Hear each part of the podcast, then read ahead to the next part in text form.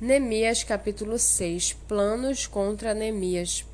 Quando Sambalate, Tobias, Gesem, o árabe, e o resto dos nossos inimigos ouviram que eu tinha reconstruído a muralha e que nela já não havia brecha nenhuma, ainda que até este tempo eu ainda não tivesse colocado os portões no seu lugar, Sambalate e Gesem mandaram dizer a mim: Venha, Vamos nos encontrar numa, numa das aldeias do Vale do Diono. Na verdade, o que eles queriam era me fazer mal. Por isso enviei-lhes mensageiros para dizer: Estou fazendo uma grande obra e não posso descer até aí. Por que devo parar a obra para ir me encontrar com vocês? Quatro vezes eles fizeram o mesmo pedido, mas eu lhes dei sempre a mesma resposta. Então Sambalate me enviou pela quinta vez o seu servo, que trazia na mão uma carta aberta.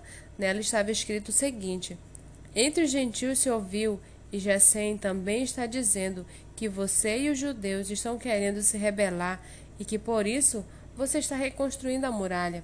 Também, segundo se diz, você quer ser o rei deles e pôs alguns profetas para falarem a respeito de você em Jerusalém, dizendo: Ele é o rei de Judá.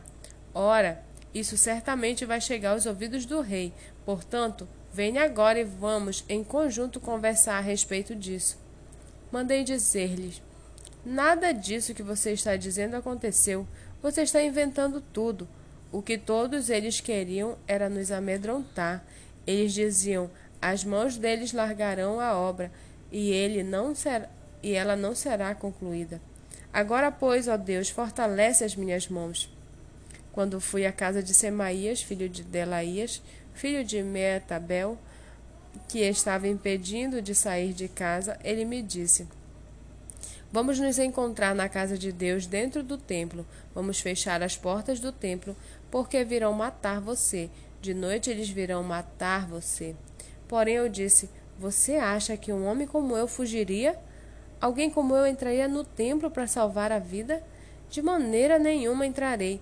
Então percebi que não era Deus quem o tinha enviado, mas que ele falou tal profecia contra mim porque Tobias e Sambalate o haviam subornado.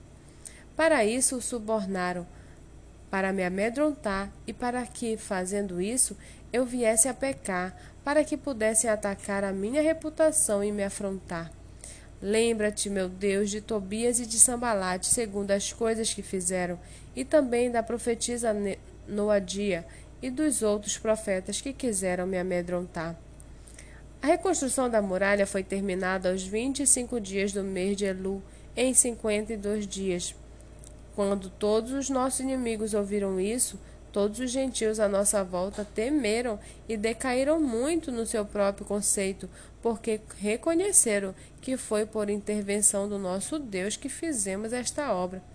Também naqueles dias alguns nobres de Judá escreveram muitas cartas a Tobias, e cartas de Tobias vinham para eles, pois muitos em Judá eram aliados dele, porque era genro de Secanias, filho de Ará, e o seu filho Joanã havia casado com a filha de Mesulão, filho de Berequias.